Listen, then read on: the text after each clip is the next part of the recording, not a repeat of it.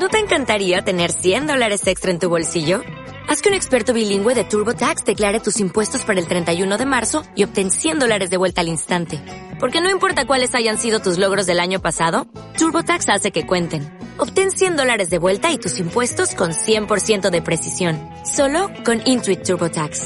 Debes declarar para el 31 de marzo. Crédito solo aplicable al costo de la presentación federal con TurboTax Full Service. Oferta sujeta a cambios o cancelación en cualquier momento. La semana pasada comencé diciendo que por las fechas en que estábamos me sentía un poco obligado de hablar acerca de la Navidad. Pues hoy, hoy también, por las fechas en las que estamos, me siento un poco obligado de hablar del tema que voy a tratar en este día y que lo he titulado Es hora de hacer balance. Cada vez que termina un año, llega el tiempo de hacer balance de todo las tiendas hacen balance de, ventas. Las fábricas hacen balance de cómo ha ido la producción durante el año y de cómo han ido los costes de producción. Todos hacen balance. Todos, menos muchas veces los cristianos. Los cristianos con frecuencia nos olvidamos de que somos mayordomos y por tanto tenemos que rendir cuentas de nuestra vida. Ni nuestra vida, ni nuestros bienes, ni nada nos pertenece a nosotros. Nosotros solo somos mayordomos de Dios. Y como mayordomos nada es nuestro. Todo lo que tenemos lo tenemos porque el Señor de todo nos lo ha dado para que lo administremos en beneficio de su reino. Ningún mayordomo puede usar los bienes y las riquezas de su Señor en beneficio propio. Siempre tiene que administrar los bienes de su Señor buscando el beneficio de su Señor. Y nosotros todo lo que tenemos, todo, todo, absolutamente todo, nuestra vida, nuestros bienes, nuestra familia, todo lo hemos recibido en calidad de mayordomos. Por tanto, nada es nuestro y todo lo tenemos que administrar para el beneficio del reino de Dios.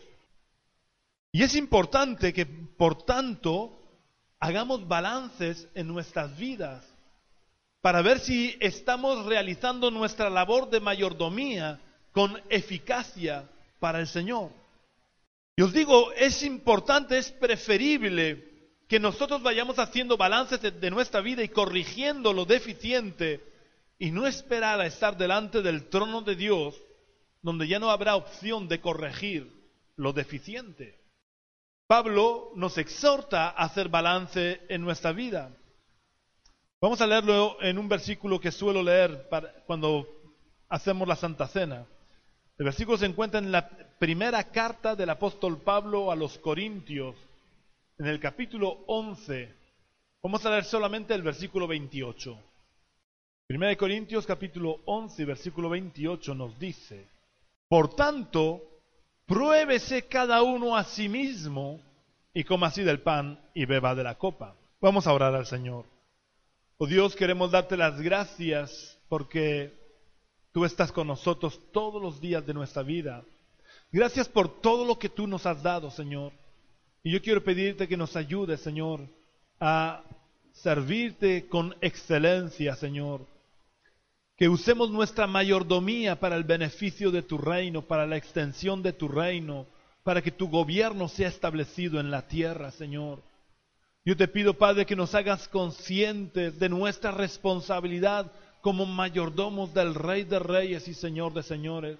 Te pido, Señor, que tú abres los ojos de nuestro entendimiento en este día para que podamos entender tu palabra, para que podamos entender tu voluntad y para que nos ayudes y nos des fuerzas para ponerla por obra. Ayúdanos, Señor, a que tu palabra no caiga en saco roto, que como hacía Samuel, que no dejemos caer ninguna de tus palabras a, a la tierra, sino que toda tu palabra pueda entrar en nuestro corazón, pueda encontrar buena tierra y pueda dar fruto al ciento por uno. Oh Dios, un día más te entrego todo mi cuerpo, mi alma, mi espíritu, para que tú puedas usarme para hablar a tu iglesia, Señor. Oh Dios, que yo solo sea el canal a través del cual tus ríos de agua viva puedan alcanzar a tu pueblo. Oh Dios, yo te pido, Señor, que tú puedas usarte de mí en este día para hablar a tu iglesia.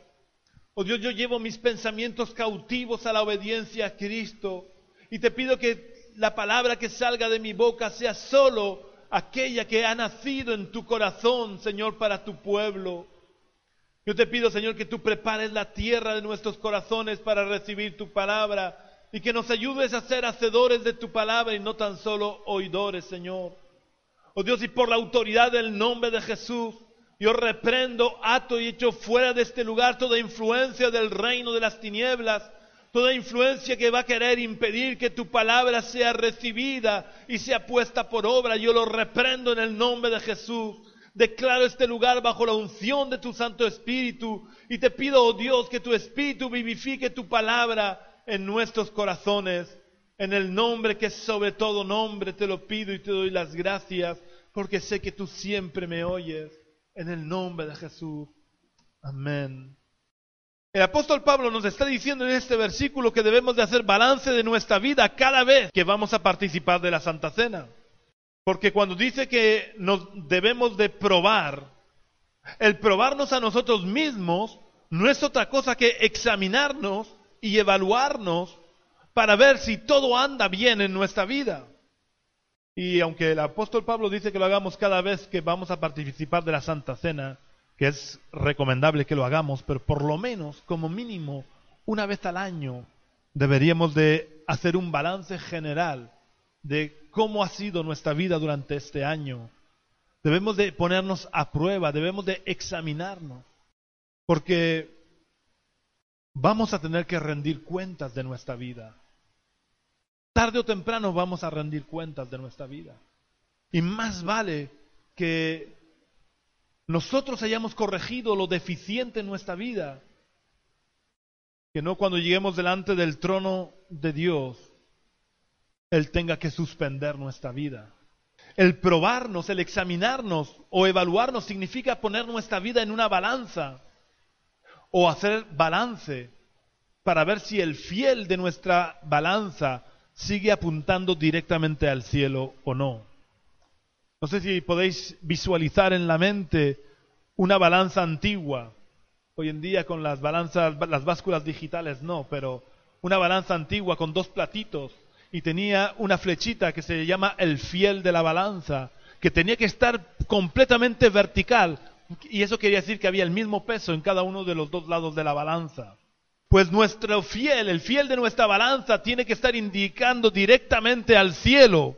Porque si eso no es así, es que algo está fallando en nuestra vida. Es que algo no es correcto en nuestra vida. Es que no estamos viviendo realmente como corresponde a un hijo de Dios. Si el fiel de nuestra balanza no apunta directamente al cielo, es que no estamos en total sintonía con la voluntad de Dios para nuestra vida. Ahora bien, yo quiero que nos preguntemos, ¿Por qué o para qué dice el apóstol Pablo que debemos de probarnos o poner nuestra vida en balanza? Para que, para que descubramos lo que no anda bien y ya está. ¿Pensáis que el apóstol Pablo dice que debemos de probarnos, de examinarnos, de, de hacer balance solo para ver lo que no está bien en nuestra vida y ya está? No. Porque el saber que algo no está bien y no corregirlo no sirve para nada. Si debemos de hacer balance en nuestra vida, es para descubrir lo que no anda bien, o por lo menos lo que no anda todo lo bien que debería, para que podamos tomar las decisiones necesarias para realizar los cambios oportunos en nuestra vida, a fin de corregir todas las deficiencias y permitir que el fiel de la balanza en nuestra vida apunte directamente al cielo. Muchas veces os he hablado de la necesidad de tomar decisiones, porque desgraciadamente veo con demasiada frecuencia a inconversos e incluso a hermanos cuya vida va de mal en peor, que se limitan a quejarse y a lamentarse, pero que no están dispuestos a hacer un alto en el camino, a hacer un balance de situación en sus vidas y tomar las decisiones oportunas para corregir lo que necesita ser corregido en sus vidas. Hay muchas personas que prefieren no hacer balance de sus vidas, porque prefieren hacer como el avestruz, que cuando un avestruz ve que se le acerca un peligro, esconde la cabeza bajo tierra o bajo de sus alas, Y al no ver el peligro, se cree que el peligro no existe. Pero sabéis, lo grave de actuar como un avestruz es que si hay un peligro, por más que no queramos verlo, el peligro sigue acechando nuestra vida. Si un avestruz ve venir un león y esconde la cabeza, no por eso el león se marcha. Os puedo asegurar que como pastor me he encontrado en bastantes ocasiones con personas que se niegan a ver la realidad y se dejan engañar por sus deseos o por sus sentimientos. Y por más que se les advierte de los peligros, como no quieren hacer un, balance sincero y a la luz de la palabra de Dios, se niegan a ver la realidad. Pero Jesús advirtió que en el día del juicio, Jesús tendrá que decirle a muchos que se negaron a ver la realidad de cómo estaban sus vidas, nunca os conocí, apartaos de mí, hacedores de maldad. Esta gente pensaba que estaban caminando correctamente porque hacían milagros. Pensaban que estaban actuando correctamente porque echaban fuera demonios, porque profetizaban. Sin embargo, el fiel de su balanza no estaba apuntando al cielo. Y, llegan, y cuando llegaron delante del trono, Jesús tuvo que, tendrá que decirles, nunca os conocí, apartaos de mí, hacedores de maldad. Si vivimos sin estar, sin hacer balances de nuestra vida, es como si estuviéramos navegando sin brújula y sin ningún aparato de navegación en medio del océano, en plena noche cerrada, en la que no hubiera luna ni estrellas. Imaginaros en, en un barco, en, un, en una barquita, en medio del océano, en plena noche cerrada, donde no se ve ni una estrella, ni no se ve la luna. Y resulta que os habéis olvidado de coger la brújula y los instrumentos que, nos, que permiten la localización y la orientación. ¿Sabéis lo que pasaría probablemente? Que comenzaríais a dar vueltas en círculo sin avanzar ni un milímetro en la dirección en la que queríais dirigiros. O lo que es peor todavía, podríamos comenzar a navegar en un rumbo equivocado, lo que nos llevaría cada vez más lejos del destino deseado. Necesitamos hacer balances en nuestra vida para tener puntos de referencia que nos indiquen si avanzamos en la dirección correcta o si nos hemos estancado o incluso si estamos retrocediendo en nuestra vida espiritual. Quiero que leamos lo que dijo Jesús en el Evangelio de Lucas, capítulo 9 y versículo 62. Jesús le contestó, ninguno que, habiendo puesto su mano en el arado, mira hacia atrás, es apto para el reino de Dios.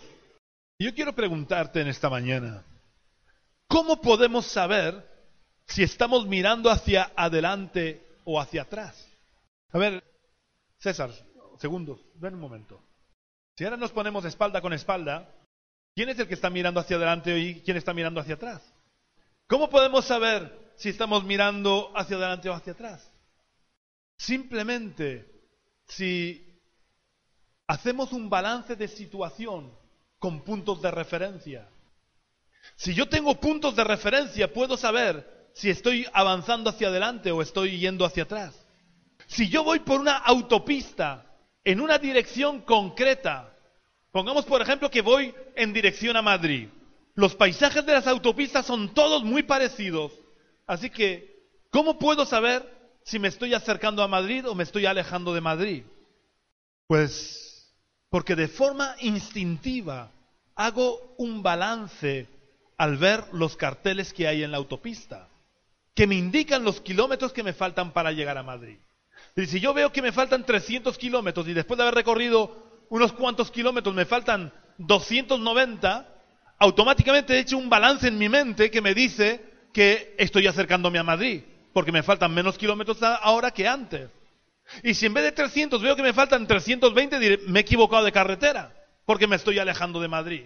Porque hago un balance en mi mente de los kilómetros que me quedaban y los kilómetros que ahora me quedan por llegar a Madrid. Imaginaros que yo quiero llegar a Madrid y por la autopista veo carteles que cada vez me indican que faltan más kilómetros para llegar a Madrid. Pero me niego a hacer un balance de si voy en la dirección correcta o no, y sigo rodando en la misma dirección. ¿Sabéis qué ocurrirá? Pues que nunca llegaré a Madrid. Yo estoy seguro que si hiciera esto, todo aquel que se enterara me tomaría por tonto. Y sin embargo, en la vida diaria son muchos los cristianos que actúan de esta manera. Y no quieren darse cuenta de lo tonto y absurdo que resulta querer llegar al reino de Dios ignorando los carteles de advertencia que nos están avisando de que cada vez estamos más lejos del reino de los cielos. Si queremos llegar al reino de Dios, no tenemos más remedio que hacer balance por medio de las advertencias que Dios nos ha puesto en su palabra, para que podamos ser conscientes de si nos estamos acercando o alejando del reino de los cielos. Imaginaos que cojo la autovía o la autopista en dirección a Cádiz. Y cojo la, para los que no sepáis, Cádiz está al sur completamente de España. Si yo cojo la autopista con dirección a Cádiz, pero quiero llegar a Madrid, y mi acompañante me dice, Miguel, que los carteles de la carretera dicen que esta autopista nos lleva a Cádiz y no a Madrid. Pero yo le respondo, no te preocupes, que yo siento en mi corazón que esta es la carretera que me lleva a Madrid. Ahora quiero preguntarte, por el mero hecho de que yo sienta en mi corazón que esa es la carretera que me lleva a Madrid, ¿llegaré a Madrid? Aunque los carteles me indican que estoy dirigiéndome a Cádiz. Evidentemente no.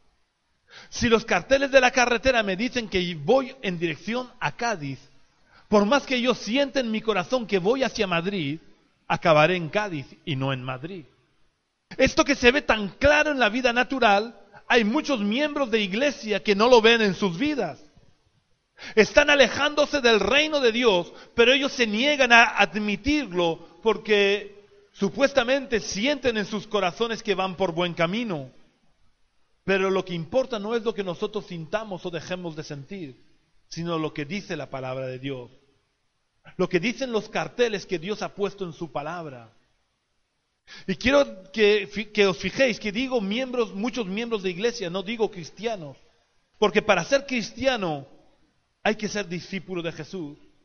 Y si somos discípulos de Jesús, hacemos balances en nuestra vida para ver qué indican los carteles de la palabra de Dios, para saber si estamos viviendo de verdad como cristianos o nos estamos alejando de lo que Dios espera de nosotros. ¿Por qué es tan importante que hagamos balance de nuestras vidas usando como referencia la palabra de Dios y no nuestros deseos, nuestra voluntad o nuestros sentimientos? Porque si no hacemos nosotros los balances en nuestra vida, los hará Dios. Y Dios no se deja impresionar ni por nuestra posición social, ni por nuestros sentimientos, ni por la influencia de nuestras familias. Dios hace balance según su palabra. Y una vez que Dios hace balance de nuestra vida, nosotros ya no podemos rectificar. Una vez que Dios ha hecho el balance, dicta sentencia firme, irrevocable e inapelable. Quiero que veamos un caso en el Antiguo Testamento y al final veremos que esto sigue siendo así en el Nuevo Testamento. Por tanto, nos conviene hacer los balances, porque mientras los hagamos nosotros, estaremos en disposición de poder rectificar y corregir lo deficiente, a fin de evitar que sea Dios el que tenga que hacer el balance de nuestra vida y dicte una sentencia que ya no podamos cambiar. Vamos a leer en el libro del profeta Daniel, en el capítulo 5, versículos 24 al 28. Por eso, de su presencia envió él la mano que trazó esta escritura. Y la escritura que trazó es Mené, Mené, Tekel, Uparsim. Esta es la interpretación del asunto. Mené, contó Dios tu reino y le ha puesto fin. Tekel, pesado ha sido en balanza y hallado falto. Pérez, tu reino ha sido roto y dado a los medos y a los persas. Dios le dijo al rey Belsasar que había puesto su vida en balanza. Como Belsasar nunca quiso hacer un balance de su vida, el balance lo hizo Dios. Y el resultado del balance hecho por Dios fue que Belsasar fue hallado falto. Y como consecuencia Dios puso fin a su reino y a su vida. Porque aunque no lo dice explícitamente, implícitamente esa era la sentencia. Su vida y su reino habían terminado porque Dios había puesto su vida en balanza y había sido hallado falto. Y esa misma noche murió el rey Belsasar y su reino se dividió. Yo estoy seguro que el rey Belsasar sentía en su corazón que estaba viviendo de forma correcta conforme a las costumbres de los babilonios, porque él era rey de los babilonios. Y estaba tranquilo porque nunca quiso hacer balance en su vida respecto a la palabra de Dios que conocía, porque su padre Nabucodonosor tuvo varias experiencias con Dios y el propio Nabucodonosor antes de morir tuvo que reconocer que solo Dios, el Dios de Israel, era Dios sobre toda la tierra. Y por tanto el rey Belsasar tenía que conocer la palabra de Dios, pero jamás él quiso hacer balance de su vida respecto a la palabra de Dios. Él prefirió esconder la cabeza como hace el avestruz debajo de las costumbres babilónicas para no ver la realidad y no querer hacer él balances en su vida. Por tanto, como no quiso hacer balances en su vida, el balance lo hizo Dios y automáticamente Dios dictó sentencia. Si Belsasar se hubiera dedicado a investigar los carteles de advertencia escritos en la ley, se hubiera dado cuenta de que estaba prohibido por el único Dios verdadero usar los utensilios del templo para cualquier otra cosa que no fuera el servicio de Dios. Hubiera podido leer la historia de, que le ocurrió a Usa, uno de los sirvientes de David, cuando David por primera vez quiso trasladar el arca de la alianza hacia Jerusalén. No hizo caso tampoco de lo que estaba escrito en la ley, de que solo los sacerdotes podían trasladar el arca de la alianza. Y este Usa, viendo que los bueyes que transportaban el arca tropezaban, quiso ayudar a Dios y quiso sostener el arca de la alianza y nada más tocar el arca de la alianza cayó muerto. Si Belsasar hubiera leído esta historia escrita, este cartel de advertencia escrita en la ley y en la historia de Israel, hubiera sabido que no se podía usar nada que perteneciera al templo para cualquier otra cosa que no fuera el servicio de Dios. Pero como él no quiso prestar atención a los carteles de advertencia que Dios ha puesto en su palabra, no pudo rectificar, porque no quiso hacer balance en su vida. Y como no quiso hacer el balance en su vida, como os vengo diciendo, el balance lo hizo Dios. Y cuando Dios hace el balance, Él dicta una sentencia justa y firme, que como os acabo de decir, es irrevocable e inapelable. Estamos terminando un año, por lo, que, por lo que creo que es importante que hagamos un balance de lo que ha sido este año. Pero que lo hagamos no tomando como referencia lo que nosotros sentimos, sino lo que dice la palabra de Dios que examinemos cuáles han sido las prioridades de en nuestra vida, pero que lo, lo hagamos con objetividad. Porque si nos queremos engañar a nosotros mismos, el balance será falso. ¿Y sabéis lo que ocurre en la vida natural cuando se falsean los balances? Pues lo que suele ocurrir cuando se falsea un balance es que se acaba en bancarrota o incluso en la cárcel. Por tanto, no conviene falsear los balances, y más si el balance es espiritual, porque falsear el balance espiritual no nos llevará a la bancarrota ni a la cárcel, pero nos puede llevar al infierno, que es mucho peor. Creo que sería importante que meditáramos tranquilamente en nuestras casas, sin prisa, en cuáles han sido nuestras prioridades a lo largo de nuestra vida o a lo largo de este último año. Limitémonos a, este último año? ¿Cuáles han sido las prioridades en este año? Porque hay un cartel claro en medio de, de, los evangelios, un cartel claro de advertencia de parte de Jesús que dice, buscad primeramente el reino de Dios y su justicia y todas estas cosas os serán añadidas. Este es un cartel, uno de los muchos carteles que Dios ha puesto en su palabra para advertirnos de cuál es el camino que debemos de seguir. Y este, este cartel nos indica claramente si nos estamos acercando o alejando del reino de los cielos. Por tanto, hagamos un balance basado en la información que nos da este cartel y examinemos lo que hemos hecho durante todo este año para saber cuáles han sido nuestras prioridades a lo largo de este año. Si queremos tener una imagen clara de lo que han sido nuestras prioridades en este año, solo tenemos que evaluar cuánto tiempo hemos dedicado a cada actividad en este año y veremos cuáles han sido nuestras prioridades. Esto es matemático a lo que tú has dedicado más tiempo es tu prioridad. Tenemos que ver cuáles han sido nuestras prioridades. Porque las actividades a las que dedico más tiempo son las actividades a las que le he dado la prioridad de mi vida. Y si a lo que he dedicado más tiempo no es el reino de Dios y su justicia, el cartel de la palabra me está indicando que me estoy alejando del reino de Dios en vez de estar acercándome. Aunque yo sienta que voy para Madrid, si el cartel me dice que voy para Cádiz, acabaré en Cádiz. Y si este cartel me dice que si lo primero en mi vida, si mi prioridad no es el reino de Dios y su justicia, acabaré en el infierno. Aunque yo sienta que voy camino del cielo. No importa, el engañoso es el corazón del hombre más que todas las cosas. Pensemos además, ¿cuántas veces podría haber venido, por ejemplo, a las reuniones de la iglesia? Y no me refiero solo a los domingos que también, pero me estoy refiriendo a todas las reuniones. ¿Cuántas veces hubiera podido venir si me hubiera esforzado un poquito?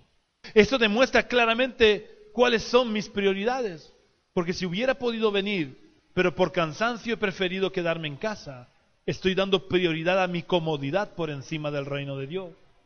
¿Cuántas veces hubiera podido venir, pero me ha surgido cualquier otra actividad y he preferido sacrificar las reuniones de la iglesia?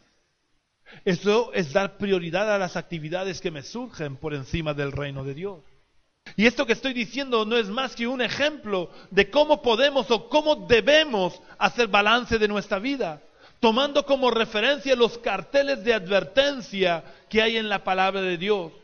Porque si no lo hacemos, puede ocurrir que nosotros estemos sintiendo que vamos en dirección al reino de los cielos, pero en realidad nos estemos alejando de él. Una vez hecho el balance, no nos conformemos con la información que hemos obtenido. Usemos esa información para tomar las decisiones oportunas que cambien el rumbo de nuestra vida. Porque como os decía al principio, de nada sirve que yo me lamente si no estoy dispuesto a tomar las decisiones oportunas y a realizar los cambios necesarios. De nada sirve tampoco que sepamos que nos estamos enfriando espiritualmente hablando si no estamos dispuestos a rectificar y cambiar de rumbo en nuestra vida. Además, volvamos a recordar al rey Belsasar. Si nosotros no hacemos el balance y rectificamos, el balance lo hará Dios. Y cuando Dios haga el balance, dictará sentencia y ya no habrá nada que podamos hacer para cambiar esa sentencia.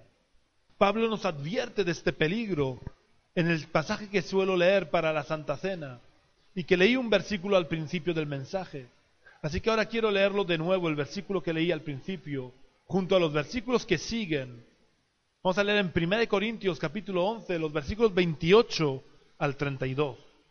Por tanto, pruébese cada uno a sí mismo y coma así del pan y beba de la copa.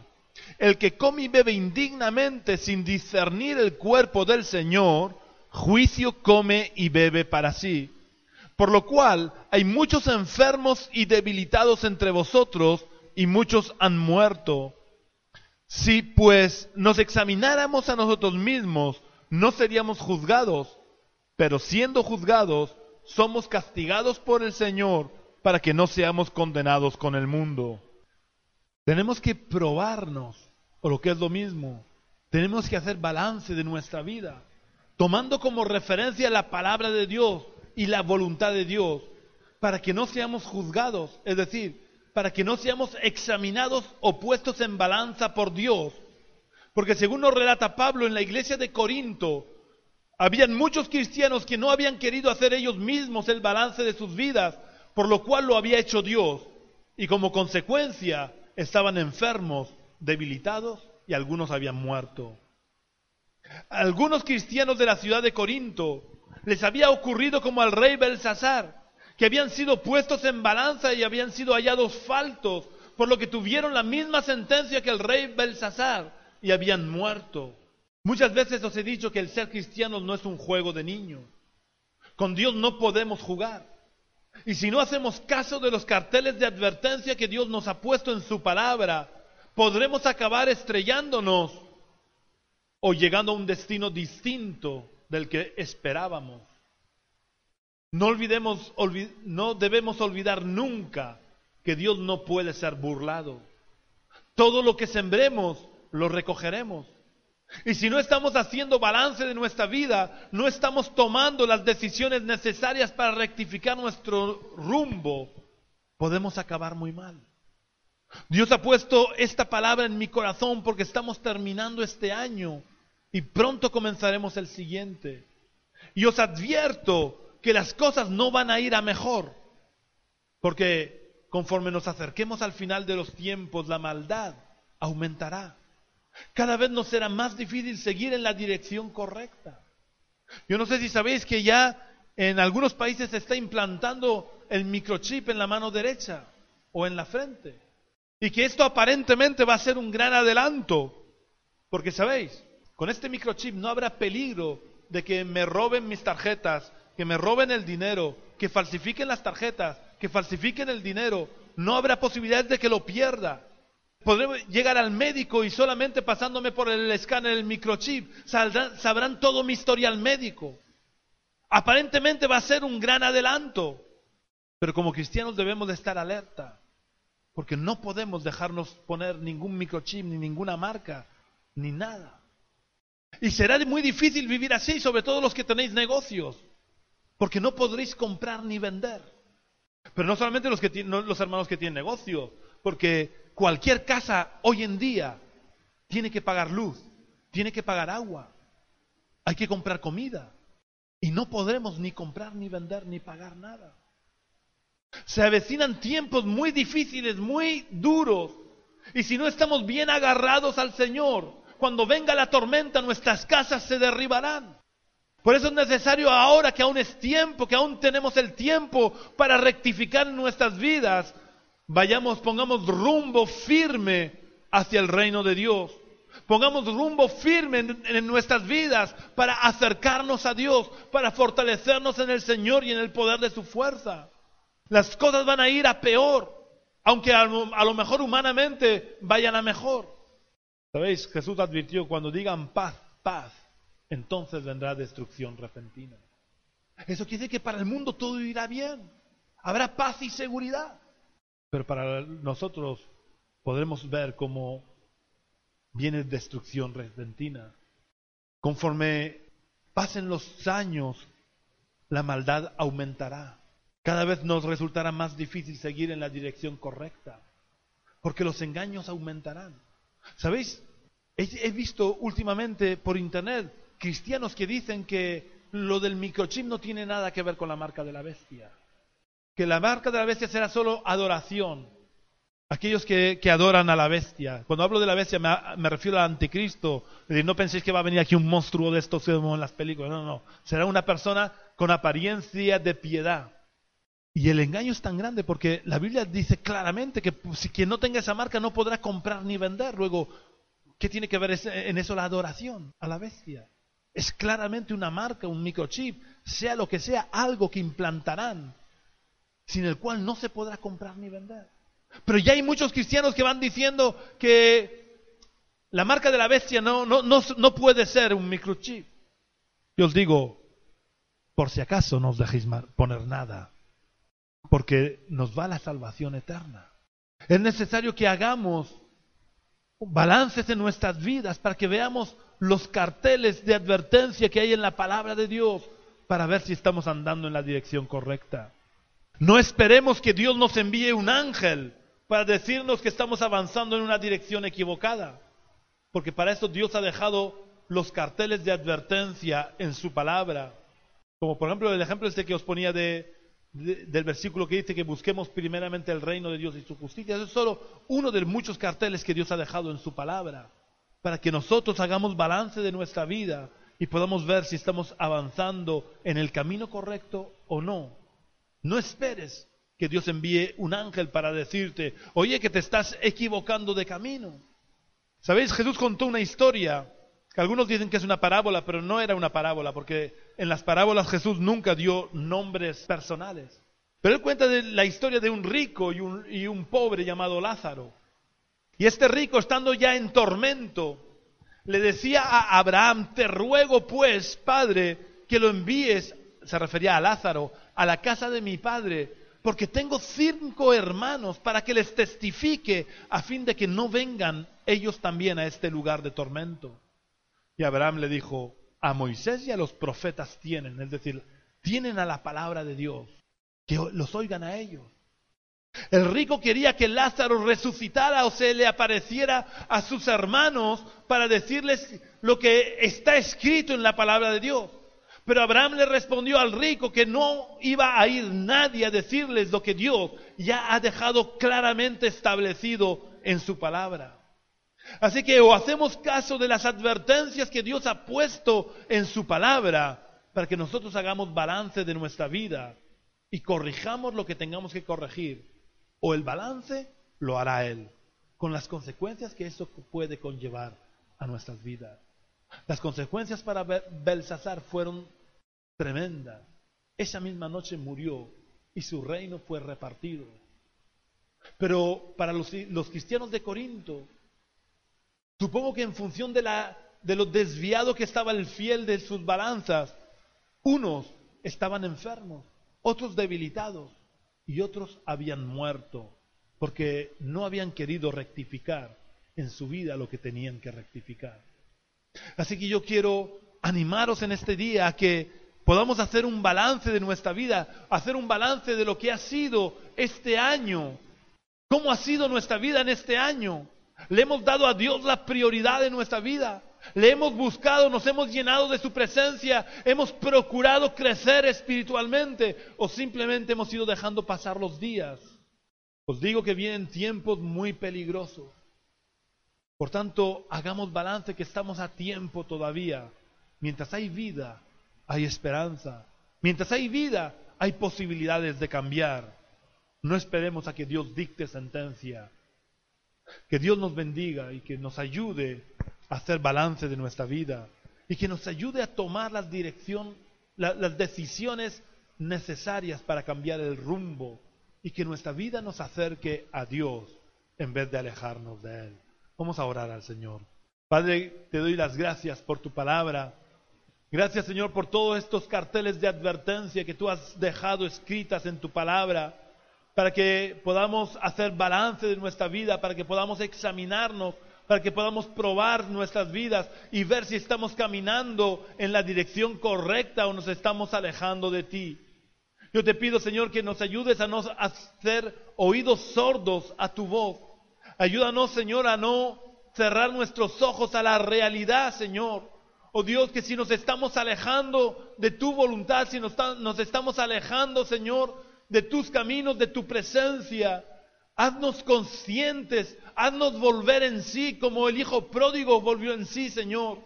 Oh Dios, y que podamos rectificar a tiempo antes de que seas tú el que tenga que pesar nuestras vidas en balanza.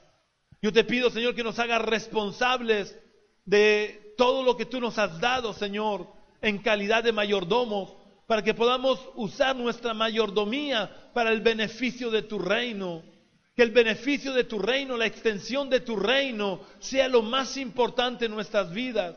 Que nuestro crecimiento espiritual sea más importante que la satisfacción de nuestras necesidades físicas. Yo te pido, Padre Santo, que nos ayudes a buscar tu rostro y a llenarnos de ti. Que el fuego de tu espíritu pueda arder en nuestros corazones y podamos ser antorchas vivas que alumbren y que den calor, Señor. Yo te pido, oh Dios, que nos conviertas a ti de todo corazón. Oh Dios, que te amemos sobre todas las cosas, que te busquemos sobre cualquier otra cosa, que tú seas nuestra prioridad, Señor. Quita todas las excusas que hay en nuestra mente, en nuestros corazones. Quita esos sentimientos falsos, Señor, que el enemigo usa para mantenernos alejados de ti. Yo te pido, Señor, que este año que va a comenzar dentro de poco, Señor, sea un año de victoria espiritual en nuestras vidas, donde podamos entregarte el control absoluto de nuestra vida, Señor, y tú puedas estar sentado sobre el trono. En el nombre de Jesús te lo pedimos todo y te damos las gracias. Amén. Si deseas conocer más acerca del amor de Dios hacia tu vida, si quieres saber mejor lo que Jesús hizo por ti en la cruz, o si necesitas consejería pastoral, toma boli y papel, porque te vamos a decir las tres maneras en que puedes contactar con nosotros. La primera y más importante, visitando la iglesia Génesis, acudiendo a nuestras reuniones en Cartagena, en el barrio de los Dolores de Cartagena, en la calle Río Júcar número 19 bajo. Esta calle está a las espaldas del Colegio Nuestra Señora de los Dolores, situado al lado de donde se pone el mercadillo los jueves. Nuestra reunión principal es el domingo a las 11 de la mañana. Si quieres visitarnos, serás muy bienvenido. La segunda manera de contactar con nosotros es a través del teléfono llamando al número 607 4, 2, 6, 1, 2, 7. Y la tercera es visitando nuestra página web iglesiagenesis.yindo.com. La repito deletreándola lentamente. iglesiagenesis.j.i.m.t.o.com. Que Dios te bendiga.